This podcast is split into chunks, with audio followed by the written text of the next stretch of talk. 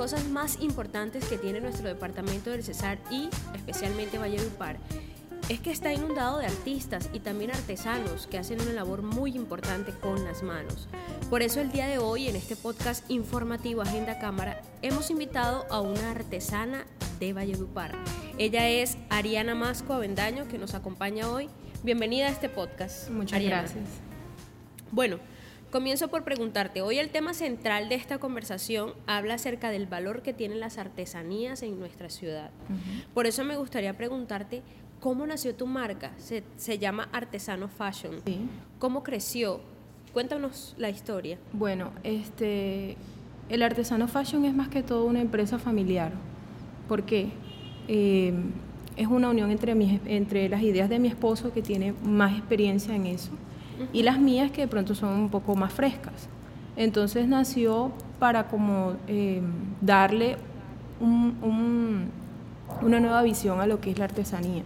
Eh, de pronto más juvenil, para la, de pronto hay mujeres que no se sienten pues cómodas con lo normal que hay eh, siempre en el mercado y eh, les gustaba mucho lo que nosotros hacíamos, nuestros collares, eh, más, que todo, más que todo eso era lo que más llama la atención, nuestros collares y, eh, las pulseras y eso, más que todo lo que nos enfocamos. Bueno, y precisamente estuvimos analizando, observando esas piezas que usted, ustedes detalladamente elaboran y aparte de que contienen muchísimas piezas, eh, tienen muchos detalles. ¿Por qué consideras que estos productos hechos a manos tienen un valor agregado o por qué consideras que son importantes? Bueno, son importantes pues lo que yo creo principalmente es porque tú en cada pieza te estás llevando eh, algo de la esencia de la persona que la está fabricando. Porque tú, este, de pronto fabricando un collar, tú vas a tú, tú piensas, ay, este collar de pronto a, cierta persona le va a quedar bonito, vamos a tratar de que quede bien, que quede pues bien tejido, o, o, o siempre, casi siempre las, las nuestras clientas, porque en su gran mayoría son mujeres, siempre nos dan como su... Eh, quisiera el collar de tal manera, nos dan sus especificaciones y nosotros tratamos de que esa pieza quede, quede tal cual. O sea, ahí también estamos reflejando tanto la esencia de nosotros como la de nuestras clientes. ¿Cuánto tiempo tardan en elaborar una pieza? ¿Cuántas eh, piedras puede tener una pieza normalmente eh, de las que ustedes elaboran en Artesano Fashion? Bueno, mira, eh, eso depende el material, porque ahí, ahí te voy a hablar específicamente de un collar.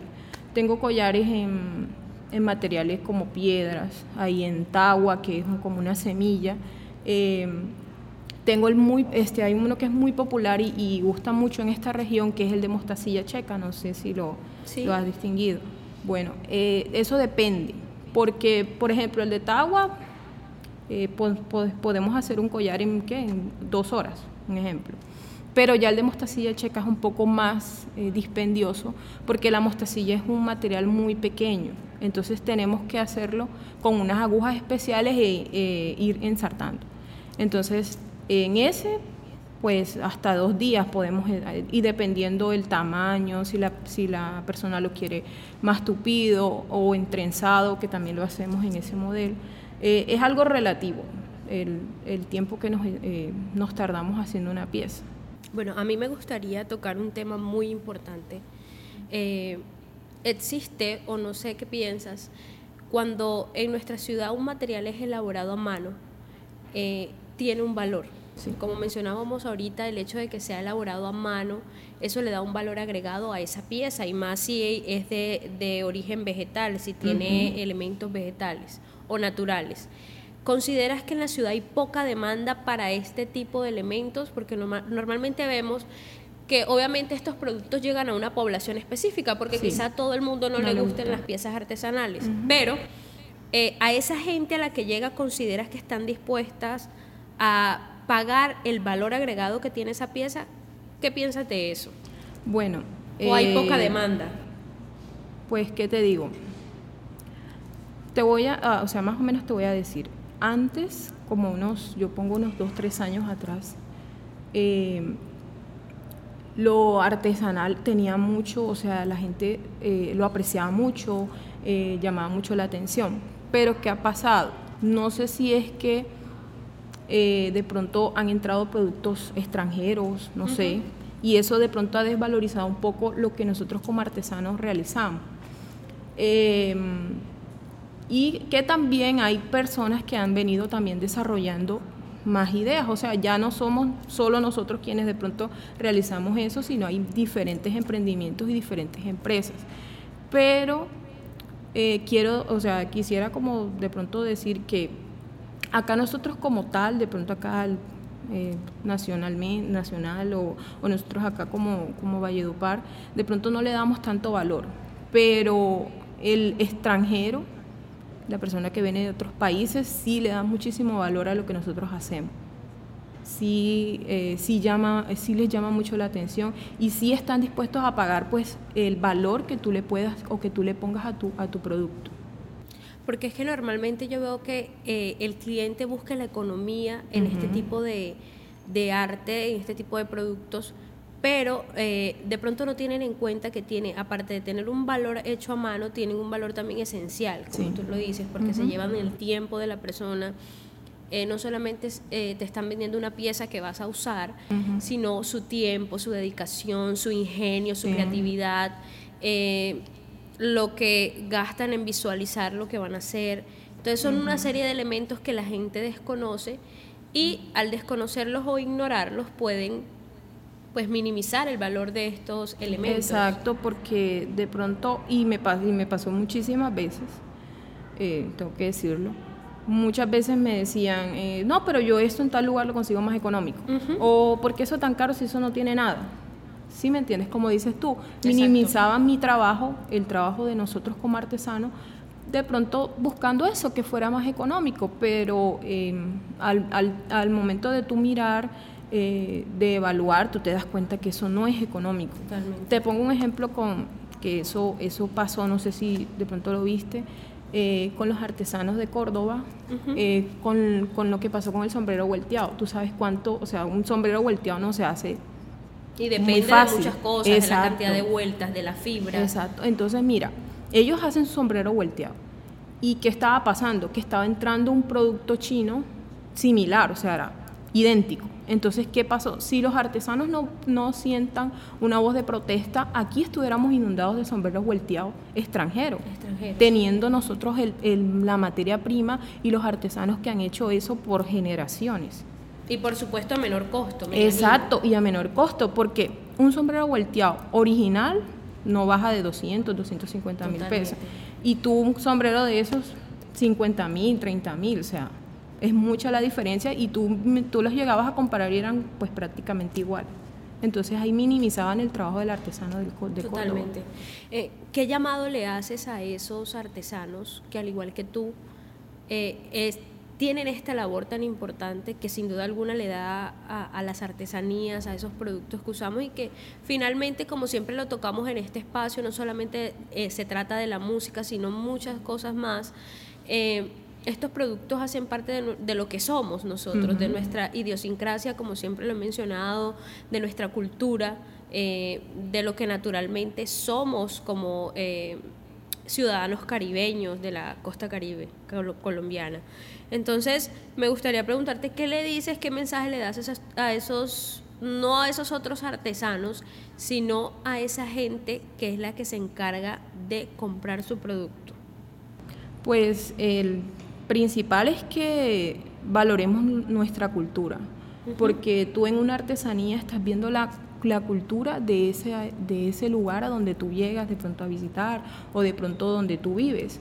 Em, tenemos que valorar eso, el tiempo, la dedicación, que de pronto si nos parece un poco costoso, tenemos que preguntarnos, pero eh, cuánto tiempo le toma a esa persona, eh, de pronto eh, qué situación estaba o cómo hizo o qué materiales utilizó. Tenemos que valorizar más lo nuestro, no lo nacional.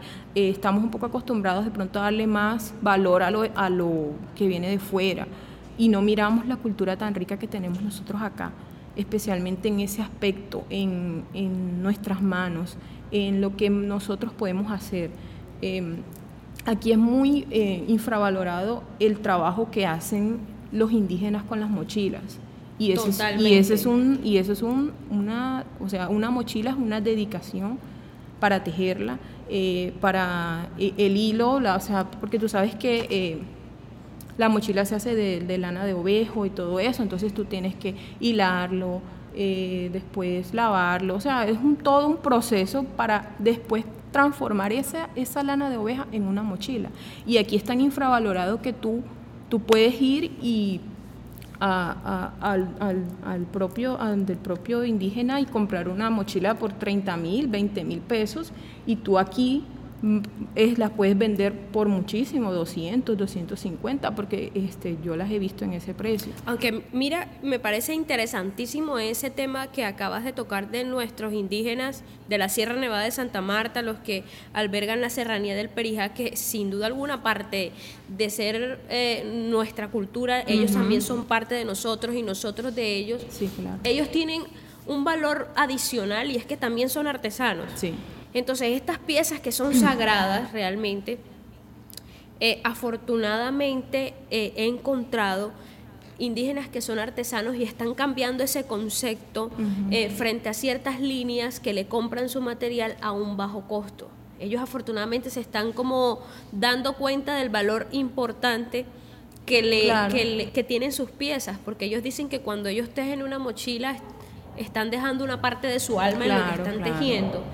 Y eso sí tiene muchísima razón. Hay muchos que estaban vendiendo sus piezas económicas a ese, a ese comerciante que llega a sobrevender su producto.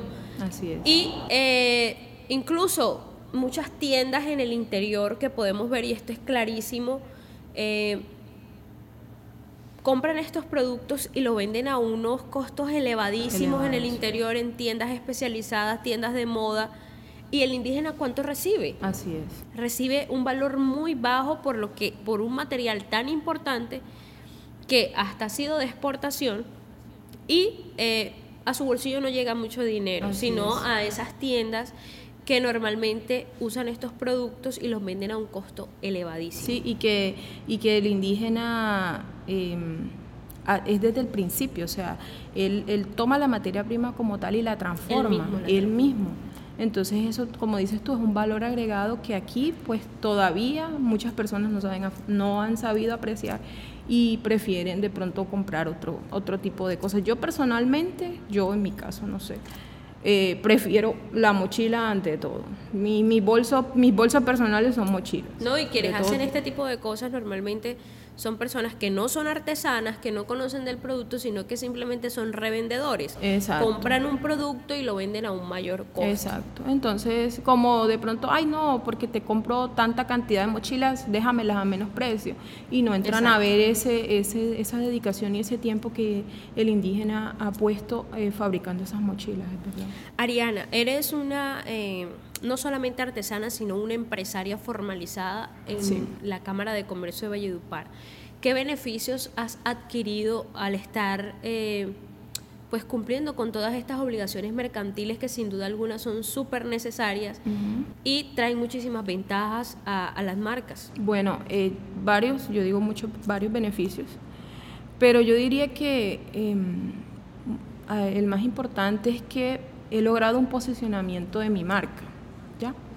Porque yo al ser, al estar formalizada, al ser formal, eh, las personas como que eh, miran, miran de mejor manera mi emprendimiento. ¿Ya? O sea, dicen, ella cumple con las, eh, con, las, con las normas, está legal, quiere decir que sus productos son buenos. También puedo decir que eso me ha ayudado muchísimo en lo que es consecución de créditos bancarios, porque tú sabes que para uno prestarle no es necesariamente porque soy yo y yo soy empresa, empresaria y eso, no, demuéstrame que tú eres empresaria. Y el estar formalizada me ha servido mucho en ese sentido también.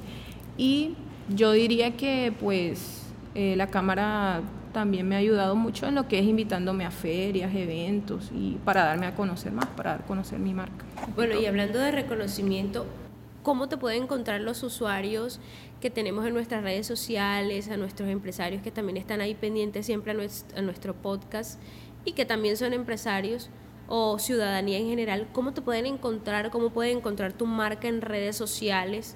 Eh, y eh, me imagino que también haces productos personalizados, todo. Entonces, ¿cómo te pueden conseguir ellos en redes sociales? ¿A qué contacto pueden escribir si desean conocer alguna de tus piezas? Bueno, este, tengo un perfil de Instagram, lo encuentran como arroba el artesano fashion. Y mi número de celular es el 302-302-7217. Eh, como dice ella, em, como dices tú, perdón, se hacen em, productos personalizados al gusto de la persona y todo eso. Ariana, gracias por estar con nosotros. Ariana Masco Avendaño, ella es artesana eh, de Valledupar, de nuestra localidad, y hace unos productos especiales, productos eh, de origen vegetal, utiliza semillas, muchísimas cosas, como lo mencionábamos al principio. Em, y pues gracias por estar con nosotros aquí en este espacio, espacio informativo Agenda Cámara, por contarnos acerca de tu marca y el importante valor que tienen los artesanos y las artesanías en nuestro departamento. Bueno, muchas gracias por la invitación y sí es muy importante el valor que tienen, pero que a veces no es reconocido. Muchas gracias.